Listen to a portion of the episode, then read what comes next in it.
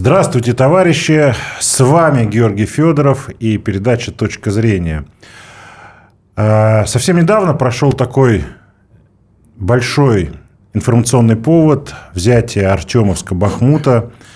Президент Путин даже поздравил ЧВК «Вагнер» и вообще все а, вооруженные силы с взятием этого населенного пункта. А, я напомню, что осада была, по-моему, то ли 8, то ли 12 месяцев. С августа прошлого года. С августа прошлого года. Вот. Ну, в общем, очень долго все это было. Ну, естественно, все вот эти события опять подняли наверх вопрос о легализации частных военных компаний, о их роли в вооруженных конфликтах. Вообще стали подниматься вопросы, нужны они, нет, потому что было очень много скандалов, связанных с тем, что вот они сейчас покинут позиции или не покинут позиции, выступления Пригожина по отношению к э, нашим военным руководителям. Ну, в общем, там много что было интересно. Все следили, конечно, за этим событием. Ну, и, естественно, э, вот само взятие Бахмута было подано ЧВК «Вагнер» как некая такая очень сверхпобеда, после которой они должны там залезать рано и э, перегруппироваться. И сегодня у меня в гостях Дмитрий Аграновский, адвокат, общественный деятель, член Компартии Российской Федерации. Э, хотел бы с тобой поговорить как раз на тему вообще, так скажем, почему вот на 15 месяц специальной военной операции все-таки наши власти не приняли э, закон частных военных компаниях, чтобы дать определенный какой-то юридический статус ее бойцам, ее деятельности, потому что я знаю, что и э, Сергей Михайлович Миронов, Справедливая Россия, постоянно вносили этот закон, и даже я знаю, многие из других фракций это поддерживали, но почему-то Единая Россия как-то не поддерживает этот закон, хотя в свое время мы помним закон, там, например, о э, охранной деятельности, который тоже изначально по всем вопросы задавали, что этот закон был принят. Первый раз, насколько я помню, еще депутат Митрофанов аж в 2012 году вносил такой э, проект о ЧВК. Я думаю, что вот эта ситуация в том виде, в котором она есть, она просто в целом выгодна государству. И я имею в виду в положительном смысле слова. Во-первых, процесс идет. И сейчас бойцы ЧВК «Вагнер» и вообще бойцы ЧВК и добровольцы, они наконец-то большой достаточной степени, но еще, к сожалению, не полностью, они приравнены контрактникам Министерства обороны, вообще к военнослужащим Министерства обороны. И а, тоже, к сожалению, этот процесс не завершен, он идет, но государство стремится к тому, чтобы все социальные гарантии, чтобы социальный статус добровольцев, которые там служат при Министерстве обороны или которые служат в частных военных компаниях, чтобы их статус был переравнен к обычным военнослужащим в части ветеранства, ну и в части социальных гарантий, потому что это самое главное. Вот. Но с одной стороны. С другой стороны, ЧВК э, – это очень гибкая структура. И мы сейчас это увидели. Сейчас все-таки война нового типа – не такая, скажем, как Великая Отечественная война, когда с одной стороны стоит огромная армия немецкая, с другой стороны стоит огромная армия наша, все юридически и фактически ясно. Здесь военнослужащие, здесь военнослужащие. Сейчас война другая, она гораздо более гибкая, вот ее называют гибридной. И ЧВК, на мой взгляд, блестяще выполнили задачу привлечения добровольцев, вообще привлечения тех, кто хочет принять участие в конфликте, причем даже не важно, чем он мотивирован, и э, люди идейно мотивированные, и люди материально мотивированные, и люди и идейные, и материально мотивированные. В этом ничего плохого нет. Но или, или люди, э, эти зэки. А что в этом такого? Ну, я, во-первых, как адвокат скажу, что далеко не все, кто там сидит, а, виновны, и б, безнадежны. Особенно в тех, кто сидит вот в колониях, допустим, для бывших военнослужащих, и которые могут принять участие как опытные люди. И потом, а почему нет? Вот тут кто-то возмущался. А вот какой-то там зэк, он там кого-то да, кого-то убил, а потом он погиб, и его хоронят с почестями. Извините, давайте начнем с конца. Вообще-то он погиб. Я не знаю, что он сделал для этого, наверное, что-то ужасное мог сделать, допустим. Но тем, что он погиб за родину, погиб, отдал жизнь, он искупил, на мой взгляд, все вопросы к нему. Или получил инвалидность или просто проявил себя геройски. Всегда это, я не знаю, сколько в истории человечества, но, наверное, не одну тысячу лет предоставляют людям возможность искупить кровью свои прегрешения. И ничего плохого я в этом не вижу.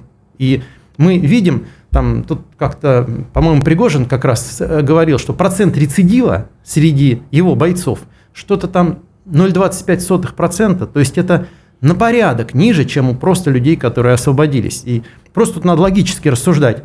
Вот человек раз вытянул счастливый билет, ему, допустим, сидеть 17-20 лет, или даже 10 лет, тоже срок немалый. Вытянул счастливый билет, попал э, в ЧВК. Второй счастливый билет, остался жив. И что, только для того, чтобы потом где-то напиться и с кем-то поскандалить? Да, конечно же, нет. Такой человек, как правило, в большинстве случаев будет вести себя как самый законопослушный человек. Ему повезло, вместо огромного срока он оказался на свободе, да еще и с уважением, и, и даже, как я понимаю, с определенными денежными средствами. Зачем же ему совершать преступление? Но все-таки вот э, если посмотреть в корень этой проблемы и вообще в корень этой истории, э, понятно, что обе стороны имеют какую-то свою правду. Э, нет, э, но... нет, нет, только наша сторона имеет свою правду, я хочу это подчеркнуть. Нет, С другой я имею... стороны... Стоп, стоп, стоп, а. ты, ты не понял. Я да, говорю да, да. не про сторону, а тех, кто говорят, что ЧВК не нужна, Понятно. и те, кто говорят, что ЧВК нужна. Э, как, как структуру. Я именно про это говорю, не про, так сказать, угу. другие категории. Вот. Соответственно, одни какие-то аргументы, так скажем, говорят о том, что ЧВК нужна, вот потому что раз, два, три, угу. четыре. Другие говорят, что тоже свои аргументы, что раз, два, три, четыре, там, наемники за деньги и так далее, мотивация, и вообще, как бы, там, может быть, много чего проблем. Вообще за деньги, как будто это какой-то минус. Нет, вот я к да. чему? Я к тому, что у меня вопрос все-таки. А, есть же у нас статья угу. за наемничество, и угу. понятно, что хоть они сейчас формально приравнены к военнослужащим, но, а, по сути, они уязвимы, потому что, ну, как бы, статуса не существует, и в любой момент статус ЧВК может измениться из э, равных военнослужащим э, к каким-то там ОПГ, которые там как-то воюют за какие-то деньги. Угу. То есть, э, кто вообще мешает, почему государство, учитывая Государственная Дума, учитывая, как она быстро принимает законы, угу тем более, кстати, это не единственный у нас ЧВК. У нас там есть и при «Газпроме» ЧВК, и там все олигархи сделали себе ЧВК, еще какие-то, так скажем, есть много Там не совсем мелких. так. Ну, так да, вот, да, да. кто мешает что это за сила и почему э, не легализовать этот, э, это явление?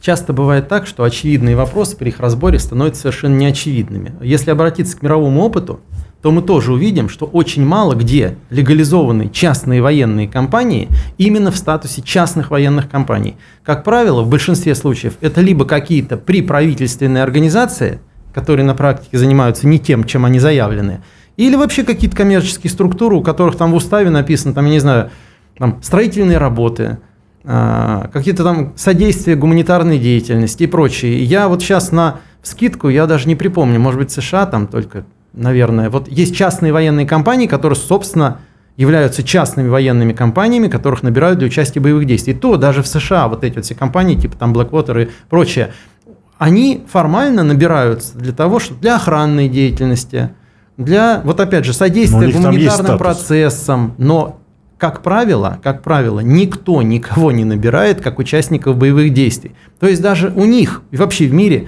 ЧВК находится в серой зоне. И у нас то же самое. Поэтому я думаю, вот такие э, заминки с этим законом. Я думаю, что это не является чьей-то злой волей. Наверное, есть какие-то объективные трудности, и эти объективные трудности, вот, о них, конечно, лучше расскажут специалисты. Я вижу, что ЧВК, даже вот находясь в вот таком положении, как сейчас, они являются очень гибкой структурой. Они позволяют привлекать разного рода контингент для участия в боевых действиях. Ведь мы вот сейчас смотрим, ну, это мое личное мнение, призывная армия, она же себя не оправдала. Вот она сейчас у нас стоит в сторонке. В общем, даже непонятно, честно говоря, зачем она нужна. И во всем мире примерно так же. Почему сейчас мир переходит на контрактную армию? Совсем не потому, что там какие-то добрые люди. Вот. Прежде всего, это после Вьетнамской войны в США, когда там у них уклонизм принял настолько массовый характер, но война была совершенно бессмысленная, с огромными потерями, вот, что просто поставил государство под угрозу. И тогда они стали переходить на контрактную армию. То же самое в Европе, то же самое у нас. Вот даже взять тех же поляков. Они очень громко кричат, но я не думаю, что рядовые поляки прям рвутся сейчас там, с гранатой кидаться под русские танки. Или, я не знаю, с джавелином, это не важно. Вот. То есть, конечно, набирать людей на ту или иную форму контракта – Сейчас гораздо перспективнее. Мир изменился, люди пока в массе своей не очень хотят идти умирать. И даже вот я говорю, у нас призывная армия, она пока стоит где-то в сторонке, она не задействована в боевых действиях, и, я так понимаю, нет военной необходимости ее в этих боевых действиях задействовать. Форма привлечения военнослужащих, ну, участников боевых действий, комбатантов, она сейчас стала другой. И вот ЧВК как раз, разного рода ЧВК, они как нельзя лучше этому соответствуют. И я думаю, не надо вот в одну кучу все называется ЧВК, которые, допустим, берут Артемовск, и ЧВК, которые являются охранными структурами каких-то коммерческих организаций, но это совершенно разные вещи. Это все равно, что сравнивать, там, не знаю, допустим, водителя грузовика и гонщика Формулы-1. Каждый выполняет важные социальные функции, но у каждого абсолютно разная подготовка, абсолютно разный статус. Ну а не может ли вот это вот э, ЧВК, который не имеет статуса, ну, как бы начина, начать через определенный момент действовать в антигосударственных интересах? Потому что, ну, откровенно сказать, э, там э, вот эти вот э, торпедирование там, Министерства угу. обороны друг друга, это говорит о том, что градус-то в этой среде конкуренция нарастает, и э, ну, как бы там серьезные были угрозы, в том числе там выход из Артемовска. Ну, ни одна из этих угроз не осуществилась. На самом деле люди вообще до конца исполнили свой долг. Я так понимаю, конечно, могут быть нарушения в снабжении. Я не хочу ничью злую волю там предполагать, но, наверное, могут быть нарушения логистики, могут быть какие-то бюрократические проволочки. А людям, которые находятся на передовой и у которых нет снарядов, это мало интересно, потому что они жизни свои, свои отдают. И я думаю, конечно, то, что сейчас это вываливается в публичное пространство, но это просто объективная реальность. Вот так шагнули вперед технические средства. Скажем, Великую Отечественную войну все стороны, не только Советский Союз и Германия, но и США, и там Япония, все они могли манипулировать информацией так, как нужно было в военное время. А сейчас такой возможности нет. Поэтому то, что, в общем-то, желательно скрывать от глаз общественности, вываливается на нас.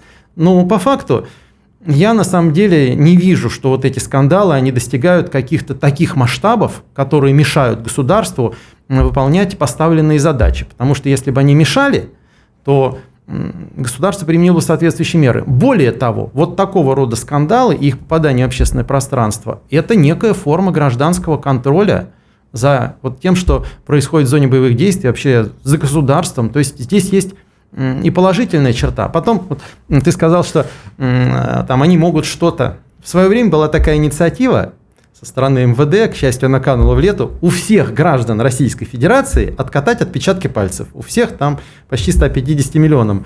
А под предлогом, что, что каждый может чего-то где-то совершить. Ну да, каждый может, наверное, чего-то где-то совершить, но есть все-таки презумпция невиновности. На сегодняшний день ЧВК выполняют поставленные задачи, и, как показал опыт – выполняют их блестяще, что, конечно, не обесценивает труд э, Министерства обороны. На мой взгляд, они тоже действуют очень здорово. Ну почему тогда? Почему вот если это ЧВК нужно? более гибкая форма. Ну а почему и, тогда не принять закон именно опять же, мировой о, о ЧВК? Опыт. Я так, я так понимаю. Я не знаю, почему не, принима, э, не принимается этот закон. Об этом лучше спросить у депутатов и даже лучше у руководства Думы. Но я просто думаю, вот посмотрев мировой опыт, зная мировой опыт, нахождение ЧВК в некой серой зоне – это объективно удобно, удобно для государства, потому что ну, многие вещи, которые должны решаться быстро. Вот идет, э, идут военные действия, да, некоторые вещи надо решать быстро, а тут какие-то есть бюрократические проволочки, еще там что-то. Я как юрист вообще знаю. И пока этот вопрос решится, он уже отпадет. А в ходе боевых действий он как может отпасть? Он может отпасть, что кто-то погибнет не, или что-то там они, возьмет. Они, нельзя ли, так скажем, реформировать наши вооруженные силы, убирать бюрократию, вот это всякое. Я думаю, это вопрос завтрашнего дня, и в каком-то виде, в каком-то виде, наверное, а, ЧВК будут интегрированы, но с другой стороны, если их интегрирует Министерство обороны, то они потеряют часть, часть своей ценности. Нет, но они Вообще, все равно, сейчас, все равно они должны выполнять общую сейчас, задачу. Для чего изначально ЧВК придуманы были в мире? Чтобы, а, привлекать в первую очередь иностранцев или каких-то профессиональных военных, профессиональных военных, а б, чтобы государство не несло за них никакой ответственности. И всегда могло, вот там у них это было придумано, в Америке той же, они используют ЧВК где-то, а потом говорят, да это вообще не мы, это какие-то люди, мы за них не отвечаем. То есть нахождение их в серой зоне выгодно. У нас, наверное, изначально тоже было что-то похожее, потому что мир развивается по определенным законам. Ну, а вот сейчас, вот вот как ты себе представляешь, прямо сейчас сесть, вот когда идут военные действия, и принять закон на все случаи жизни? Я вижу, что... Не, но тут же все-таки уже... Самое главное, самое главное, движение в этом направлении идет. месяцев прошло. Нет, с точки зрения... Вот что меня больше всего интересует, как налогоплательщика, как патриота вообще, как гражданина? Чтобы все участники ЧВК получали своевременно выплаты, чтобы у них были все социальные гарантии, чтобы, если они получат ранение, государство их не бросило, и чтобы их семьи в случае гибели тоже не остались брошенными. Вот это самое главное. В этом а, направлении а, работа нет, идет. А нет ли риска, что так как эти люди не имеют статуса, сейчас они получат, пока идет горячая фаза войны, получают все, и выплаты, а потом, когда, так скажем, ситуация либо разрешится, либо перейдет в другую фазу, как раз государство не будет э, свои социальные обязательства угу. выполнять понять, тем более сказать, ну, ты же служил в частной военной компании, мы уже свои обязательства выполнили, соответственно, иди лесом. Нет, я думаю, что те, государ... те, те э, обязательства, которые оговорены контрактами с ЧВК, прежде всего, они должны быть выполнены, потому что это контрактные обязательства. Проблема, мы, как, сейчас, мы проблема мы... как я понимаю, вот сейчас люди получают определенные деньги, определенные доходы, потом военные действия закончатся, и у них доходы закончатся. Ну, что? Это называется не, ну, тут рынок вопрос... изменился, пойдут э, работать куда-то ну, еще. Это я говорю о другом. Не о на рынке, но мы Не обманет ли их государство? Да, я, я же говорю о другом. Например, просто если человек, так скажем, там рынок изменился, война закончилась, он, слава богу, там жив-здоров, как бы, хотя, так скажем, после войны сложно быть здоровым, но у него есть ранение, он пока еще получает да. какие-то там льготы и так далее. А потом, через определенный момент, там, ситуация изменилась, война не закончилась, и, соответственно, приходит, мы же знаем, такие случаи были, когда государство сбрасывает все социальные обязательства. Скажет, За последние 30 лет особенно, да. Да, да, да. Скажет, ну, извини, ты служил в ЧВК, мы тебе там 5 лет условно давали возможность лечиться, а теперь все, своими силами, ты уже у нас ветеран ЧВК. А для того, чтобы вот эти все вещи были обговорены, я думаю, не надо принимать специальный закон. Еще раз подчеркну, в этом направлении работа идет. И принимаются соответствующие нормативные акты, чтобы приравнять участников ЧВК к а, тем, кто действует под эгидой Министерства обороны. Насколько идет эта работа успешно, это лучше спросить у самих непосредственно участников ЧВК. Получают ли они все выплаты?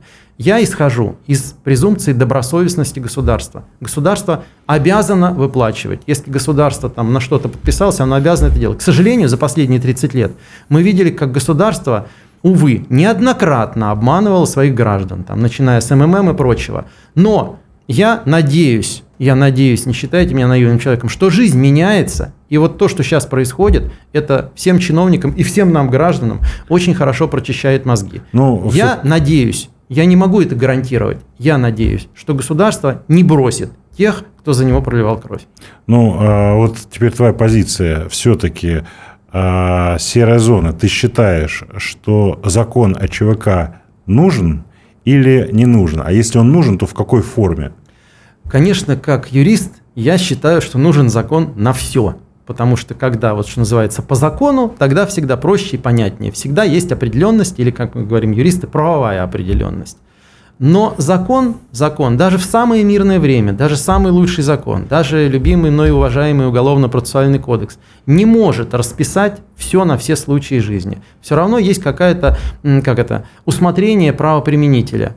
Поэтому закон о ЧВК, я думаю, в целом нужен. А как он конкретно будет написан? Вот как раз сейчас практика и показывает, какие именно нормы надо прежде всего отразить в этом законе. Закон в перспективе нужен, но то, что его сейчас нет – это, наверное, не трагедия, если государство не забывает о своих социальных обязательствах перед, тем, перед теми, кто его защищает.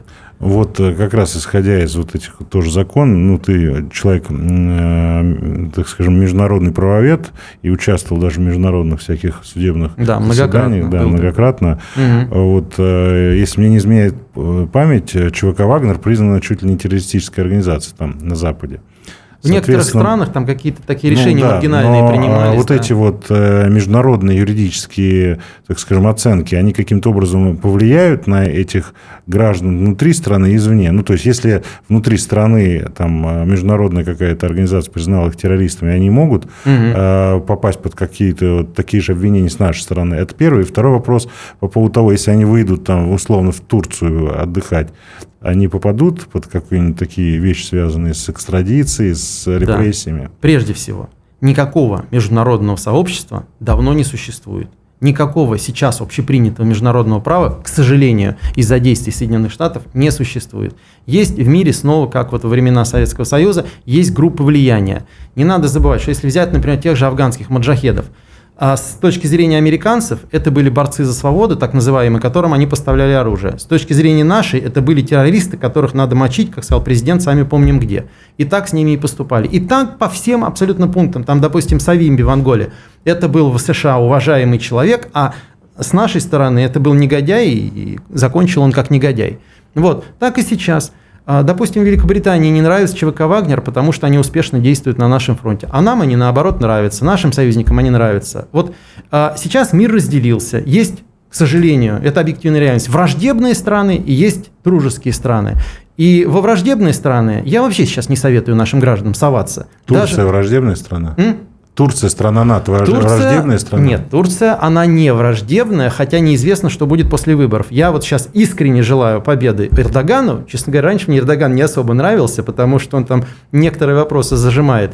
Но вот сейчас я искренне желаю ему победы. Если он победит, скорее всего, Турция останется в плане ее посещения уж точно дружественной страной. Там в плане бизнеса они хотят и вашим, и нашим, но это их законное право. Китай, там, допустим, Индия и многие другие страны – это откровенно дружественные страны. А еще раз скажу, Великобританию я не советую посещать сейчас не только э, сотрудникам ЧВК «Вагнер», но и просто нам с тобой, просто нормальным законопослушным людям, потому что возможны провокации. Помнишь, как смеялись над нашими советскими туристами, ну, в фильмах, поганых всяких фильмах, что они вот там с группой, что они там движутся там с этим с курсоводом, а потому что раньше, раньше – США и в других странах. Были провокации против наших туристов, серьезные провокации, которые есть. сопровождались, сейчас-то тем более, сейчас опять, увечьями разными и тюремными заключениями. Поэтому э, было принято решение нашими гражданами не рисковать. Вот и сейчас. Лучше в эти страны не ездить. А если какая-то страна признает конкретно, допустим, ЧВК «Вагнер» террористической организацией, так это просто доказывает, что с точки зрения этой страны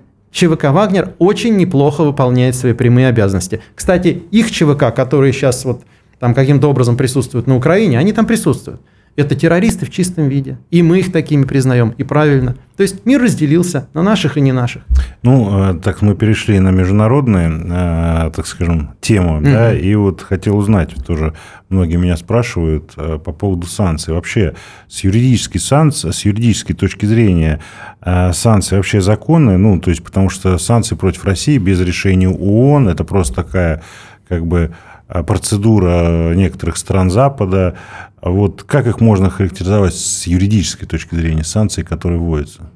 Как акт экономической войны, больше никак. С уголовно-правовой точки зрения, как, я не знаю, грабеж или еще что-то такое, это абсолютно незаконное действие. Потому что, как справедливо было замечено, санкции могут вводиться только по решению Совета Безопасности ООН, причем по консенсусному решению. А мы там помним, что с одной стороны США, ее там сейчас сателлиты – а с другой стороны Россия и Китай, они обладают правом вето. Вот только такие санкции. А сейчас вот санкции, которые введены против нас, это просто враждебные, не то что даже не дружественные, это откровенно враждебные действия, это акт экономической войны, и их можно рассматривать вот только таким образом и никак иначе. А более того, мы должны требовать, требовать от своих друзей, ну, от которых мы можем что-то потребовать, потому что они друзья, и мы им что-то тоже даем. Это должна быть игра в обе стороны, вот, чтобы они эти санкции не исполняли, потому что под ними никаких законных оснований нет. Ну, Китай будет исполнять их, потому что я знаю, что многие компании в Китае Вообще, вот, например, КНДР обложена санкциями выше головы. Тем не менее, это нисколько не мешает и китайским, и некоторым другим компаниям с ней активно работать. Так и у нас. Вот, пожалуйста, там, не знаю, зайди в любой магазин, и ты увидишь там совершенно подсанкционный напиток. Он везде продается. Я не буду называть торговую марку, только теперь там меньше стало русских букв. Ну и что? Нет, конечно, а, сейчас у наших друзей или, скажем, у нейтральных стран уникальная возможность на этих санкциях заработать. И все понимают, вот здесь как раз большинство в мировом сообществе, что эти санкции абсолютно незаконны, несправедливы, ну, плюс еще это и возможность для них как-то заработать. Да ради бога. Вот та же Турция, вот мы ее упоминали, через Турцию идет огромный транзит разного рода каких-то Параллельным импортом. Да, вот я как автолюбитель могу сказать, что были большие проблемы с запчастями, с маслом. Вот так вот цены поднялись. Сейчас они немножко стабилизировались. Конечно, они не те, которые были, но все равно. То есть, значит, система работает. И с точки зрения и закона, и справедливости, это абсолютно недружественный жест. Ну, ну что сказать. Вот нас давят, нас давят, но, но не задавят. Ничего абсолютно похожего на нормы законности, на нормы мирового права не снят. И, кстати, нарушаются нормы не только вот там обычного какого-то международного права, но и нормы ВТО. Вот мы зачем-то, я не знаю зачем, ну ладно, мы вступили в ВТО, Но эти санкции совершенно никак не соотносятся с теми нормами, которые предписывает ВТО. То есть они не соответствуют международному праву ни с какой стороны. Это просто попытка нас грубо задавить. Право сильного в чистом виде. Ну еще да, его еще никто не отменял. Тогда вот эти вот, э, ну, недавно на днях были вот эти вот вылазки террористические на, на, угу. белгородские, на белгородскую землю. А вот такие серьезные боестолкновения были. Это не да. просто там какие-то два человека, три человека. Это было, так скажем, довольно-таки серьезное, грамотное, профессионально подготовленное вторжение. Да. Вот э, и диверсии, в том числе, которые проводят службы, спецслужбы Украины. Э, ну, с точки зрения международного права, это как? Это следствие вооруженной борьбы в рамках общепринятых законов войны или акт международного э, терроризма? Можно квалифицировать. Здесь очень сложно провести грань, но то, что на сегодняшний день Укра... киевский режим, даже не знаю, и Украина это наши братья, и Киев это русский город, вот нынешний бандеровский режим, так его будем называть, нынешний бандеровский режим откровенно и открыто использует террористические методы и вообще запрещенные методы ведения войны, это совершенно очевидный факт. Мы эти методы не используем. Кто-то призывает их использовать, вот скажем, там, как-то там ударить в ответ вот так же. Мы ударяем как-то по-другому, но не так. Вот мы стараемся, чтобы мирное население страдало меньше. Ну, такова вот наша манера. Кто-то говорит, что это может быть неправильно, что надо действовать как США в Ираке, которые там, например, город Рак вообще стерли с лица земли со всем населением. Мы этого стараемся не делать. Если это получается в ходе боевых действий, это не наша вина и уж точно не наше желание. Вот. А Украина, она, не Украина, а вот нынешний бандеровский режим, она совершенно не стеснена в выборе методов. Ну, ну что, надо поступать с этими террористами соответственно. И я бы хотел сказать, что вот говорят, что вот мы не были готовы к тому, не были готовы к всему, не были готовы к этому. Да, отчасти это правильно. Отчасти мы к чему-то не были готовы. Но это как раз... Да вообще мы не готовились к войне. Мы вот эти 30 лет не готовились особенно к войне. И это как раз доказывает тот факт, что мы были миролюбивым государством. Нас сейчас в этом упрекают и справедливые патриоты, и вот рассерженные патриоты упрекают, что мы были миролюбивым государством. Да, мы были миролюбивым государством, нас Запад последние годы называл агрессором, а мы совершенно не были агрессором. И вот то, что произошло 24 февраля 2022 года, это была вынужденная мера, нас, что называется, к стенке приперли. А Россия как раз не была агрессивным государством. Она не готовилась к войне. Даже помните, Шахназаров тут рассказывал, что как-то в 2008 году они встречались с Путиным, и Путин говорит, ну мы же ни с кем не собираемся воевать. Мы не собирались воевать. Вот теперь, теперь реальность изменилась. И многое нам приходится делать с колес. Мы все время самолетом хвосты отпиливали. И я вот знаю, что люди, которые создавали эти самолеты, они просто кто вот просто рыдал, это же их дети, кто там, не знаю, и были случаи самоубийств на этих предприятиях и прочее. Вот сейчас, сейчас нас будут привести, приводить чувства. Помнишь, как в фильме «Матрица»? «Добро пожаловать в реальный мир». Вот мы вдруг оказались в реальном мире, в котором мы воевать не собирались а с нами собираются воевать очень серьезно, и даже не из-за экономические интересы, а просто нас некоторые ненавидят, вот эти вот западные люди, из любви к искусству. Они просто нас ненавидят любыми, плохими русскими, хорошими русскими, любыми русскими, советскими тем более. Вот. Я думаю, что все это будет меняться. Но меняться все это будет, мы уже говорили в наших программах, все это будет потом и кровью меняться. Мы эту чашу и запьем до дна. Но в конечном итоге победа будет за нами. Ну, вот э, я знаю, что украинская сторона, противник, он э, использует в том числе всякие юридические вещи международные против нас. Вот можем ли мы э, как-то использовать вот эти вот террористические акты против нас, диверсионные угу. акты, учитывая, кстати, что там участвуют граждане России в том числе. Вот, э, как-то в международных юридических э, институтах.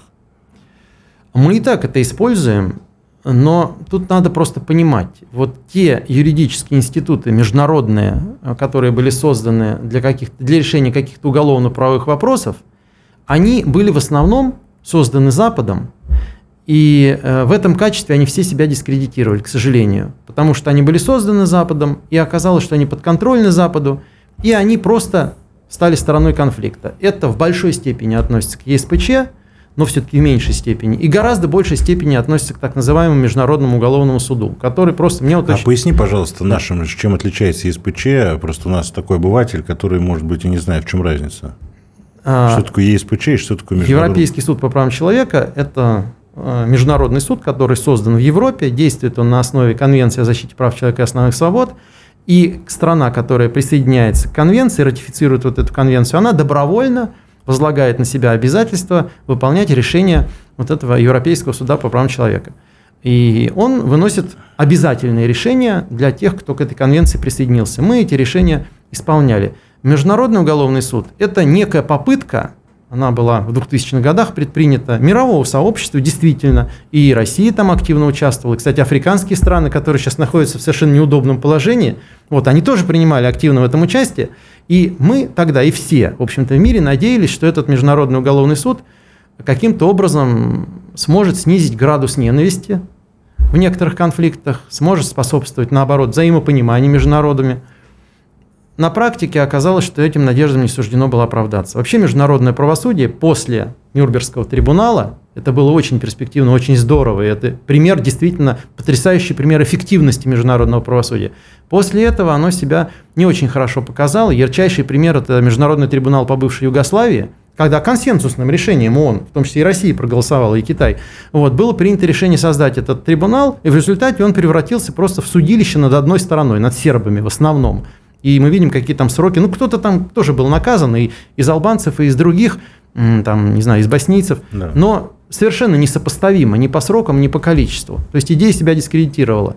Международный уголовный суд – это была еще одна попытка вот создать международное правосудие. Сейчас Международный уголовный суд своими последними решениями в отношении Путина в частности. Вот сейчас мы про это поговорим. Все-таки я хотел про диверсии. диверсии. Вот как бы все а как мы, не, вот что мы должны делать и что мы, собственно, делаем. А, поскольку Международный уголовный суд мы обращаться не можем, это мы об этом поговорим выше. Из под юрисдикции ЕСПЧ мы тоже вышли.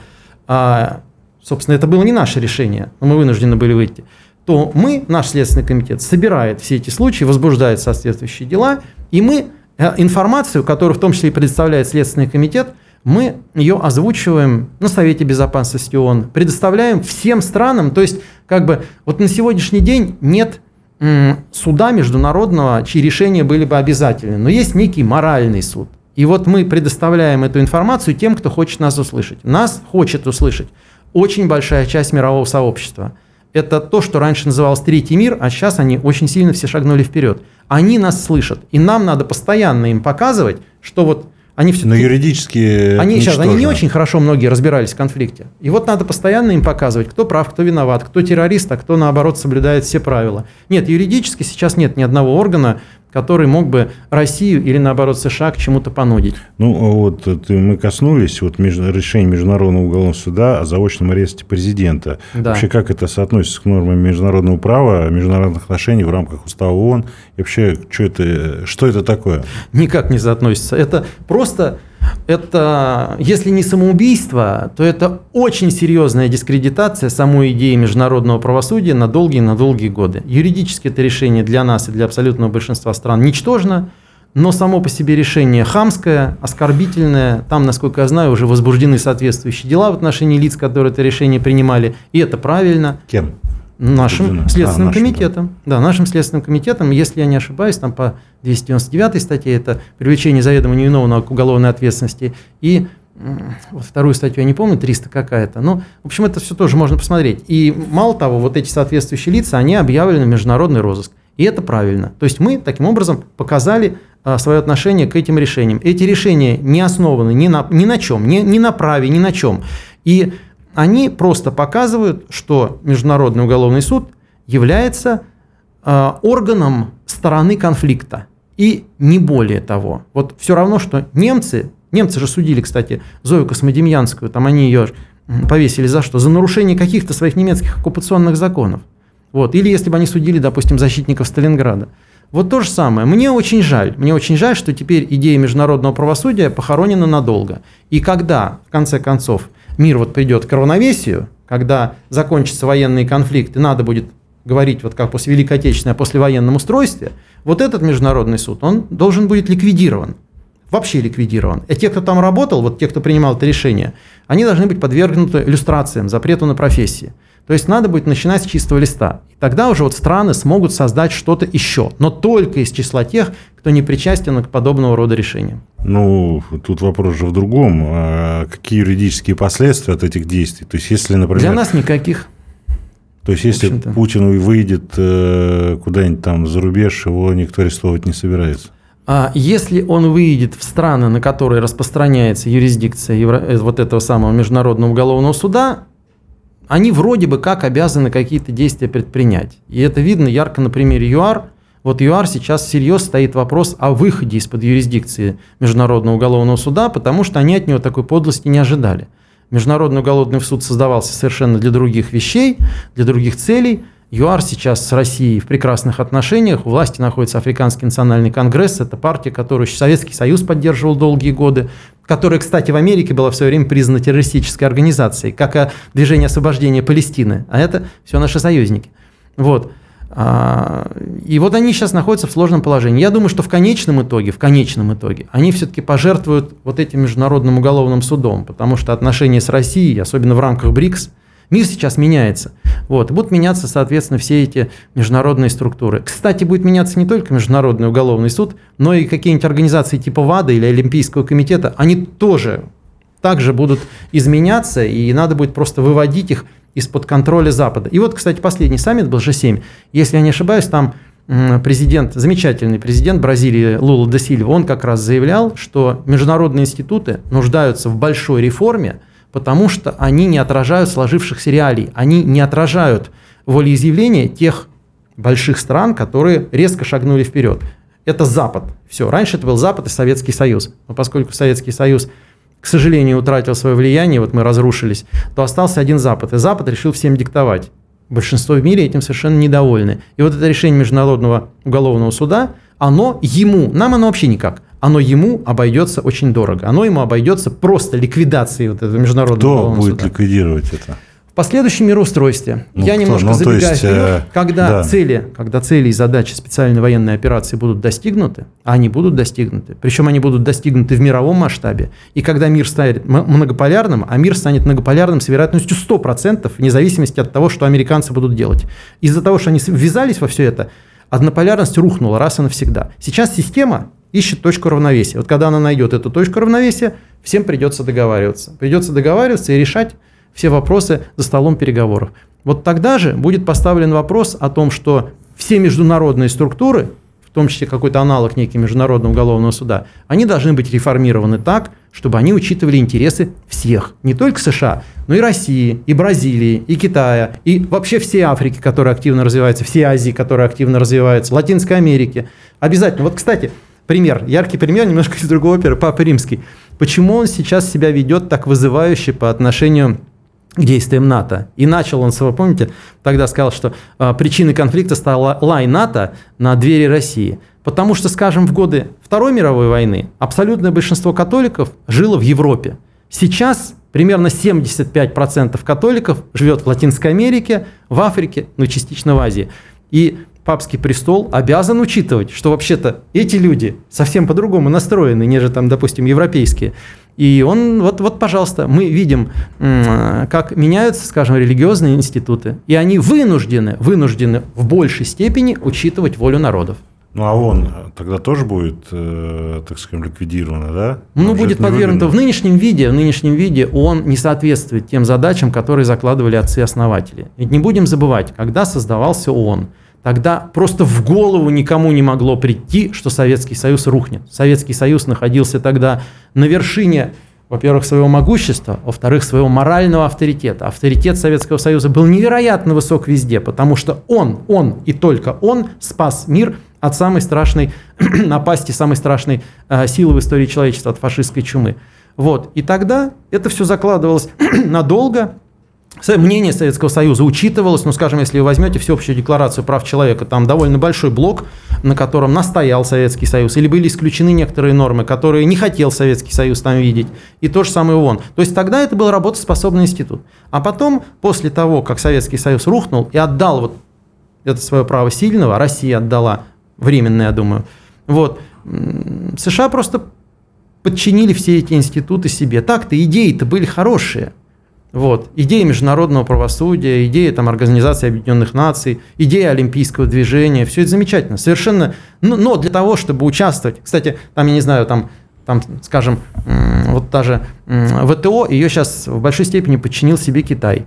То есть для того, чтобы участвовать в этих организациях на равных, надо чтобы за тобой была какая-то сила. А иначе тебя просто в бараний рог согнут без всякого права. Ну, вот и все. Вот это международное давление, наверное, завершающий вопрос на Россию. Оно же, наверное... Какой нет, не, не надо этим термином пользоваться. Есть враждебные государства, которые составляют сейчас примерно 700 с небольшим миллионов, при том, что человечество перевалило уже за 8 миллиардов.